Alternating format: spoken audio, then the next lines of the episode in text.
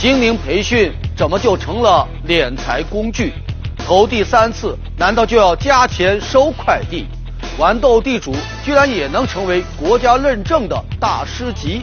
更多精彩尽在本期《杂志天下》。观众朋友，大家好，欢迎收看《杂志天下》，我是廖杰，和你一起来关注正在流行的话题。节目开始，咱们来说一说心灵培训啊。最近啊，有媒体揭底了一家心灵培训机构，他以什么教会学员连接宇宙能量并共振为名，来大肆敛财。啊，说交五万你就成了普通学员，交三百万你就成了督导老师，交八百万你就成了培训中心的校长。据这个初步估计啊，这个机构目前呢有上万个会员，敛财呢估计超过了十个亿。说这个今年六月，这家机构在北京啊举办了一个盛典活动，当天有上千人从全国各地赶过来参加这个活动，现场五台 POS 机啊。同时开工刷卡，交上去的钱，他既不给合同，也没有正规的发票。而来参加这个心灵培训的呢，大多啊都是一些不太如意的人啊，要么事业上不顺，要么呢感情受挫，要么呢就家庭有压力。说有这么一名这个女学员啊，她退休后呢，心烦两件事呢，一个呢是儿子性格孤僻，工作也没有找；第二个呢和丈夫的关系啊比较紧张。后来有人就向他呀推荐了这么一个心灵培训机构，哎，听了这么一场沙龙课之后，他就觉得，哎呦，我的家庭有救了，啊，说那老师啊一见面就和他拥抱，讲话呢很贴心，处处啊都能说到他的心坎里去啊。这名督导老师就告诉他，想要改变家庭关系啊，那就得先从改变自己开始。怎么改变呢？交五万块钱就是改变的开始。哎，这个女学员呐，想都不带想啊，立马就交钱。后来呢，她又把儿子呢给拉了进来。结果这儿子呢，被心灵培训了一番呢，哎，也斗志昂扬，说自己要成功，要赚一千万，一定会有奇迹发生的。这当妈的看见儿子判若两人，当即啊就为儿子交了钱。这一心想着生活会变好的母子俩，嘿，前前后后不断交钱。交了好几十万了，可是家庭生活却没有出现任何的奇迹，相反呢，欠下了不少的债。后来这学员想把钱要回来，可那督导老师呢，对钱的事呢是闭口不谈呢，只是一个劲的劝他：你现在要笑，要开心，不然就会倒霉。看见没有？这家心灵培训机构号称能什么呃连接宇宙能量并共振。其实呢，玩的就是成功学，玩的就是心灵鸡汤这些个老把戏。比如机构的老师啊，他会告诉你，如果全北京两千多万人早上起来以后啊，都想着心情很阳光，空气很好，那雾霾啊，就真的一定会变好。这叫什么呢？这叫宇宙共振。你说说，这不就是瞎扯吗？可是到了心灵培训里啊。这就被说成是人接受宇宙能量的一个结果。咱都说谬论，重复一千遍就能变成真理。这家机构啊，是深谙重复的力量，就一直在你耳边说说说，这是能连接这个宇宙能量的。说一遍你不信吧？说多了你可信了吗？还比如啊，你看这个图啊，老师带领学员呢挥动手臂。说这是呢，挥动翅膀参与共振。您瞧瞧，都玩上了隐形的翅膀了。挥动手臂还没完呢，老师还让学员呢大声的欢呼，让宇宙听到我们，让宇宙听到我们。哎呦，你喊个几十遍，宇宙听到没听到？咱不知道啊，估计隔壁邻居通通都听到了。在这家机构的微信公众号上啊，基本上也是类似的鸡汤文啊，什么最好的关系是我懂你的不容易，什么亲密关系的冲突是怎么造成的等等，这些个东西呢，其实网上比比皆是，哪用得着花五万块钱上课呢？有人就感叹了，这个真是傻子太多，骗子都不够用了。有执法部门的工作人员就说。这个组织啊，通过精神控制涉嫌进行有害培训，说白了就是精神传销。这个精神传销和普通传销一比呀，它具有更大的欺骗性和迷惑性。它呢侧重于精神控制，不断的向你来激励造梦啊。经历过这种洗脑的人呢，都对团队有一个认同感和归属感，所以呢心甘情愿就掏钱，还觉得呢自己的心灵得到提升了。在这呀，我们就想说，打着心灵培训的名头疯狂敛财，这样恶毒的心灵，才真需要咱监管部门给他净化、净化。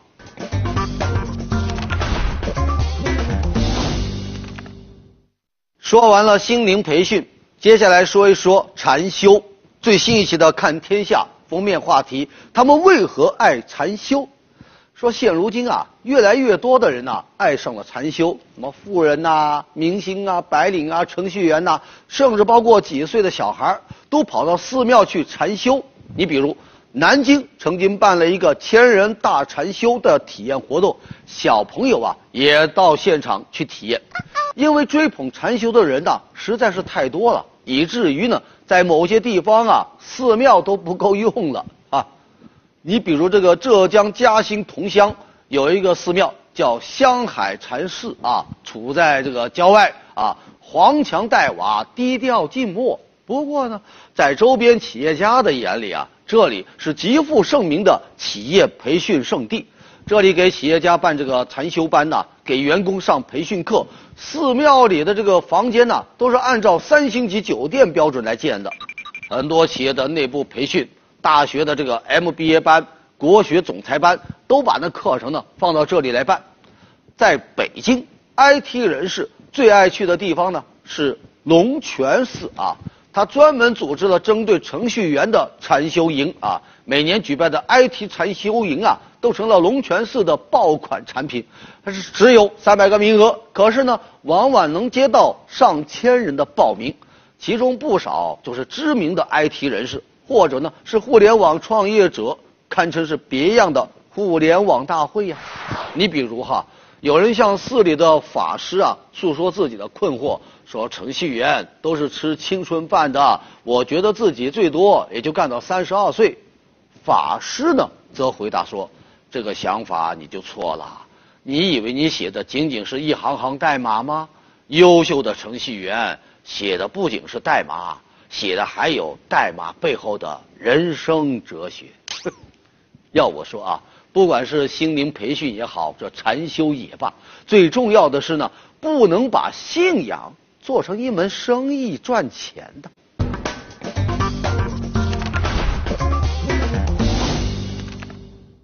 咱们来聊一聊洛杉矶机场掌锅事件啊！最近啊，一条这个新闻在网上刷屏，说有一名中国游客在美国洛杉矶的机场免税店买东西的时候啊，误以为这个店员弄丢了他的信用卡，便两次出手掌掴店员，最后呢，被这个机场警察以攻击罪。逮捕关押，一些个新闻标题呢就起的画面感十足啊，说这个中国大妈狂抽店员耳光，让人听了忍不住为那可怜的店员叫屈呀！你也太嚣张了吧！不过之后呢，又有消息说那位游客呢只是用手拍了拍店员的头，并没有新闻里讲的那么夸张。当时的这个现场情况究竟如何，咱们现在还是不得而知。但可以肯定的是，这位游客确实。对人家店员是动手了，而且呢，他出手伤人，自己被拘留也就罢了，这还导致啊，当晚他要坐的那个回国的那个航班被延误了一个多小时，耽误了其他三百多名同行旅客的时间。您瞧瞧这事给闹的啊！现如今啊，咱国人的钱包是越来越鼓了啊，世界那么大，我想去看看。那逛吃逛吃的步子呢，就越迈越大，就迈到了世界各地。可是与此同时呢，咱中国人在国外的一些不文明行为也屡屡被曝光。你说这个这个女游客一言不合就动手，咱退一万步说啊，即便真是那店员态度不好，做的不对，你动手伤人，那绝对是下下策啊，这就要付出代价了。你像最近啊。国家旅游局啊，就公布了一个旅行社条例啊，里边有这么一条啊，就是专门针对游客不文明行为的。以后再碰上这种事情，他会直接啊把当事人呢纳入到不文明行为记录。你别说什么旅游啊，连坐个飞机都有可能被限制，看你还敢不敢这么放肆放纵啊！要我说，中国游客在美国掌掴店员这一掌啊，打在咱国人自己的脸上，也打在了文明的脸上。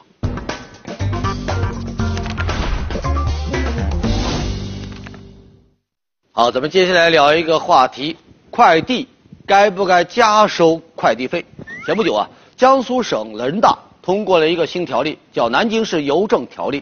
这里边呢有一条新规定，引发人们的议论。他就说了，因收件人或代收人的原因，经两次免费投递后尚未投交的快件，而收件人还需要投递的呢，可以加收额外的费用。什么意思呢？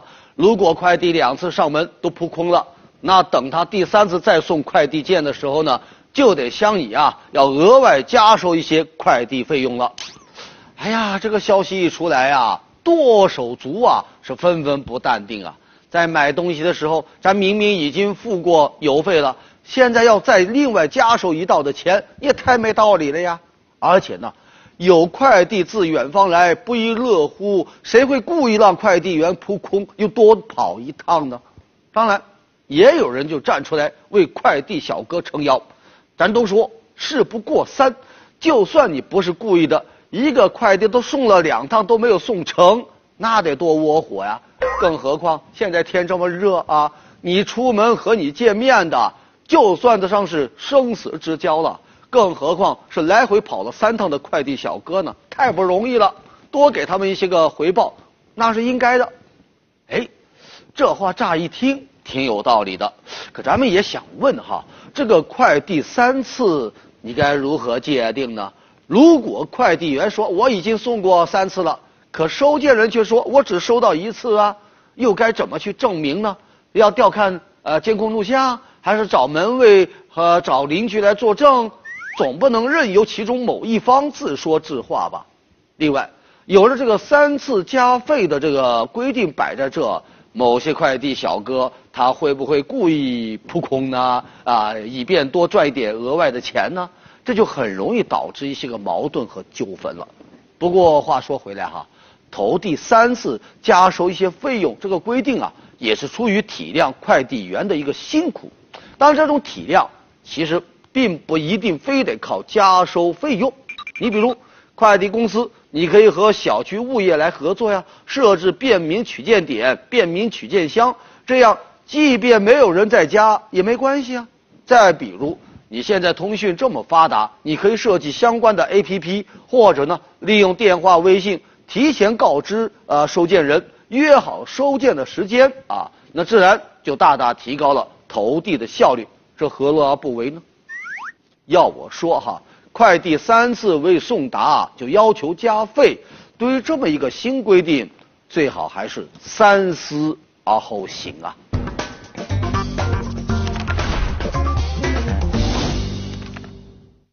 好，接下来进入板块，杂志标题瞭望《东方周刊》，文章标题要运动不要猝死啊。如今人们越来越注重这个体育锻炼了。啊，同时呢，在运动的时候突然死亡的事件也时有发生。你说六月份，北京举办的一场铁人三项比赛，一名运动员在终点前倒下，最终呢没有抢救过来啊。还有没过多久，在山东临沂，一男子打篮球的时候也是突然猝死啊。这些猝死的案例，要么是运动员，要么是经常锻炼的人，都非常的健康，他怎么就在运动当中猝死呢？对此啊，医学家就说了，他们看起来确实都很健康，但是呢，没有症状，并不等于就没有病。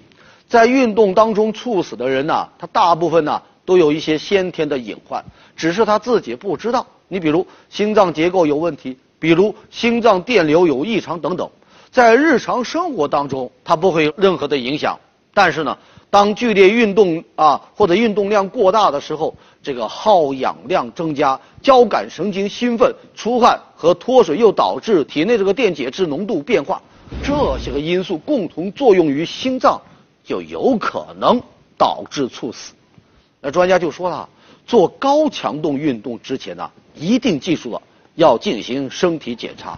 你像职业运动员，他都会进行一个各项体检啊，心电图扫描啊，呼吸功能检测呀，来消除各种潜在的危险。可是咱普通人，最好是要主动啊去做一些个检查啊。所以呢，我们说要运动，更要保护自己。好，下面一个是看天下文章标题：国家认证的斗地主大师。咱们都知道，象棋、围棋那都有大师的称号，那都是高手啊。可是您知道吗？斗地主也要产生大师喽。说下个月啊，全国扑克锦标赛即将开打，比赛项目呢就是二打一斗地主。比赛总奖金不得了啊，高达五百万呢。更重要的是啊，还会根据你的比赛成绩来认证你的级别，什么五星级牌手啊、特级大师啊。斗地主啊，那是一项这个群众基础非常广泛的运动，全国玩这个牌的总数呢一个多亿啊。相比于桥牌、围棋、国际象棋这些烧脑的高水平的项目啊，斗地主。倒一直呢被当作是娱乐休闲的游戏，甚至呢看成是小赌博的玩具啊，就被忽略了斗地主的竞技属性。这一回呢，在体育总局棋牌中心的牵头下，算是给斗地主啊证明了，并且啊各游戏网站的平台它都打通了，积分呢互相之间承认啊，给全国玩家统一排名，根据你这个分数啊来定这个级别啊。你要是牌技好啊，以后这个名片上啊可以加上这么一条，叫“国家认证的特级大师”（括弧斗地主）。好，接下来进入板块杂志图片。巴西一家兽医院推出了一项新业务，给大猫们呢补牙。啥大猫啊？狮子、老虎、豹子。哎呦，光看这手术场面都让人心惊肉跳啊！这还真是。虎嘴里拔牙，好大的胆啊！美国一姑娘被老板批评说穿着不够职业，就要求她呀，衣服不能有带子，不能戴帽子，不能穿凉鞋，否则呢扣工资。这姑娘憋屈呀，一怒之下，干脆的每天 cosplay 去上班，把自己啊打扮成各种电影、动漫里的角色，而且呢。每一身装扮呐，还都巧妙地避开了公司相关规定的雷区。您瞧见没有？千万别惹那些个会 cosplay 的啊，因为你永远都猜不到明天他穿成什么样子。俄罗斯一小伙子在摩天大楼顶上啊锻炼身体，一会倒立，一会呢后空翻，各种蹦跶来蹦跶去啊。惊险程度堪称爆表，看的人这个胃酸荡漾啊！小伙子勇气可嘉，但实在是太危险了，切勿模仿啊！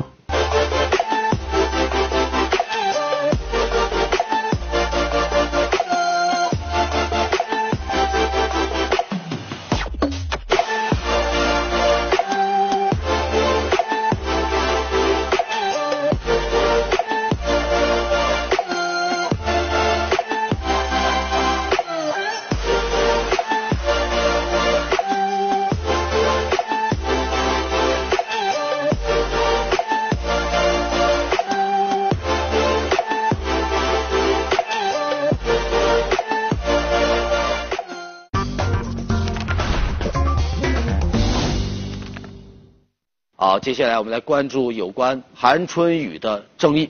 今年五月份啊，河北科技大学副教授韩春雨啊，发明了一种新的基因编辑技术啊，引发全世界的关注。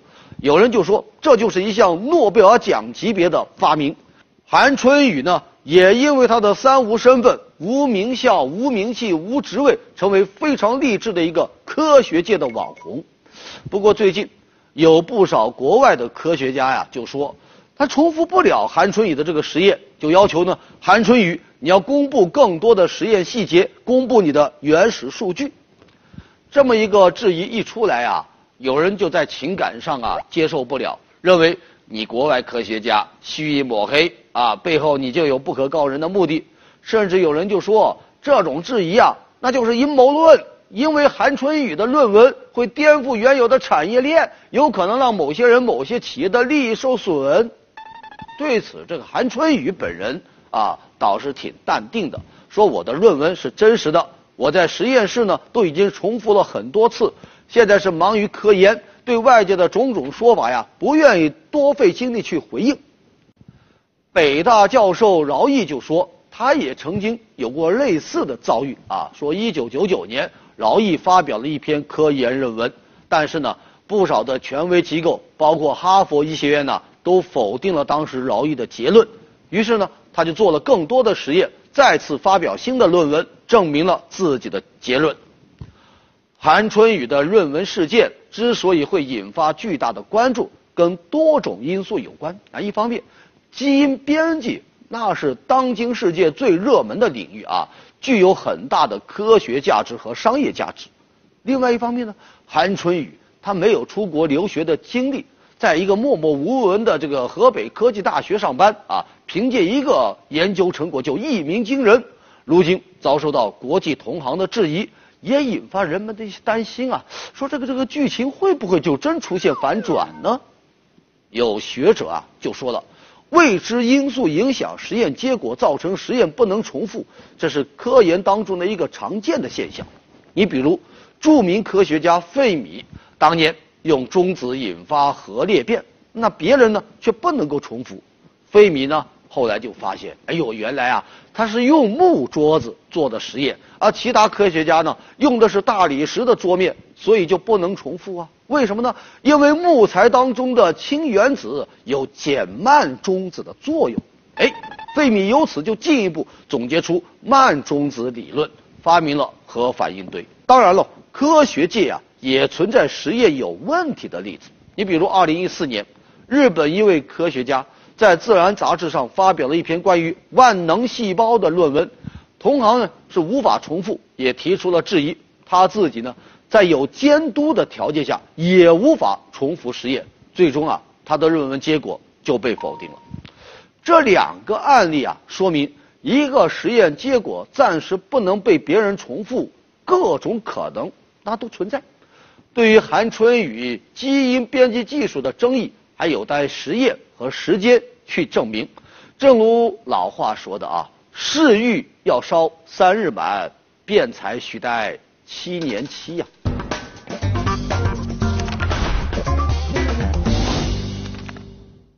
好，我们继续还是跟学术有关的话题啊。最近备受学界关注的科研经费改革迈出了突破性的一步。说前不久。中办国办联合印发文件，亮出了多项松绑加激励的举措，明确科研项目这个预算下放调剂权限，允许部分打酱油的钱哎可以买醋啊。以前呢，我们国家对科研经费的管理啊，重在预算管理啊，也就是要求科研人员制定一个详细的预算，并严格按照这个预算呢来开支啊。只要预算没有列出来的，你就不能够支出，不能用于其他项目。咱打个比方啊，如果你的预算当中原来没有出国考察这一项，可是到了研究的过程当中，实际科研当中又需要到国外去考察一下，那么这笔考察的费用就会被卡在审批的环节不让过，而且呢，没有在规定时间之内用完的经费，你就必须要上缴。哎呦，这就导致科研经费的使用啊出现了一个怪圈，什么呢？先是花不动。接下来呢，赶紧花，最后呢，胡乱花，可以说，我国科研经费管理过死，就导致很多科研人员啊，那个精力啊，都用在折腾经费上了。你说它能不影响科研进展吗？现在，科研经费松绑了，允许这打酱油的钱呢，也可以买醋了。就给了科研人员更大的自主权，可以根据科研的实际进程、实际情况来灵活使用经费，让科研经费呢真正用到了刀刃上。当，科研经费松绑之后，必须得严防一松就乱呐。科研经费挪用滥用的问题，还需要监管更给力。在这呀，我们就想说，科研经费允许打酱油的钱买醋，这个可以有，但咱监管。可别真的是打酱油的监管的。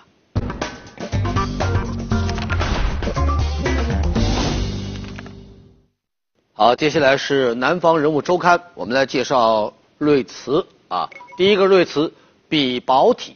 最近雷布斯雷军火了，在他们公司的新品发布会上，为了凸显新产品的轻薄，他拿出几个硬币啊来比较这个厚薄。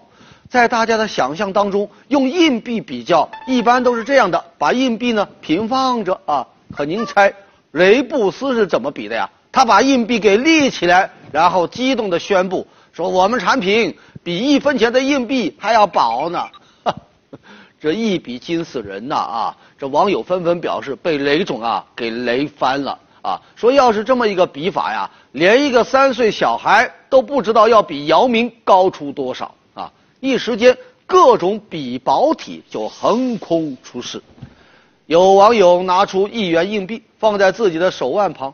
骄傲地说：“我的手比一元硬币还要薄。”还有网友把一支笔立在平板电脑旁，说：“咱电脑啊，比一支笔还要薄。”有的人就更夸张了，直接抽出一张纸巾，把它放在这个自家猫的旁边比划，然后一脸心疼地说：“我家猫真是太瘦了，猫比纸还要薄啊！”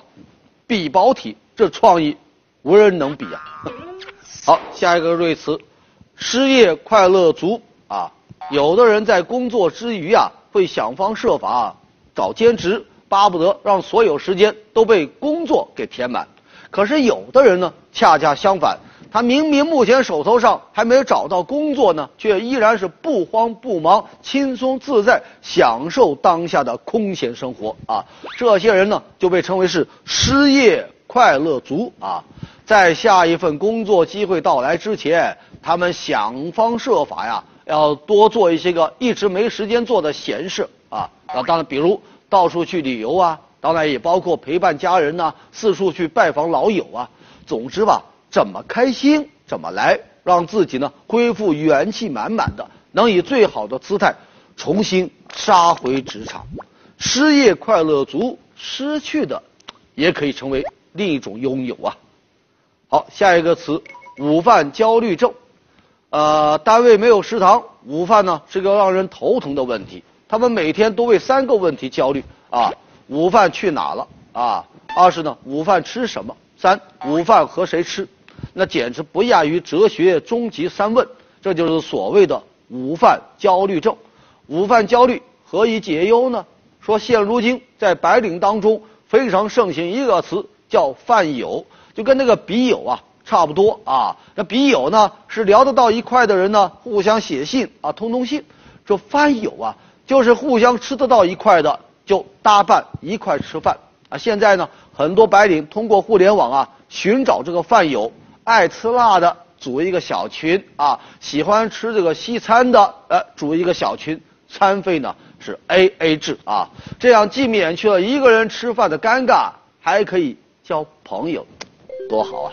好，下一个瑞词阿塔南啊，在咱们传统观念里啊，一般家庭都是男主外女主内，男人主要任务那就是在外工作挣钱啊，像什么家务活呀、照顾长辈孩子啊，都不用这么操心的。但现在呢，国外一些男人啊开始转型了，他们有一个称号叫阿尔塔男。这种男人呢，呃，看重的不是传统意义上所谓的成功啊，比如赚多少钱呐、升多少官位职啊啊。他们这个关注的呢是自我的内心和家庭的平衡啊，他们可能没有八块腹肌，也不懂得扮酷耍帅，但他们一定是一位幽默风趣的好老公，是疼爱孩子的好爸爸。为了能有更多的时间和精力陪伴家人，他们甚至愿意啊主动调换一些工作啊。阿塔男，那就是欧美版的顾家暖男。好的，感谢收看《杂志天下》，读杂志观天下，杂志话题多。咱们下周一中午接着说。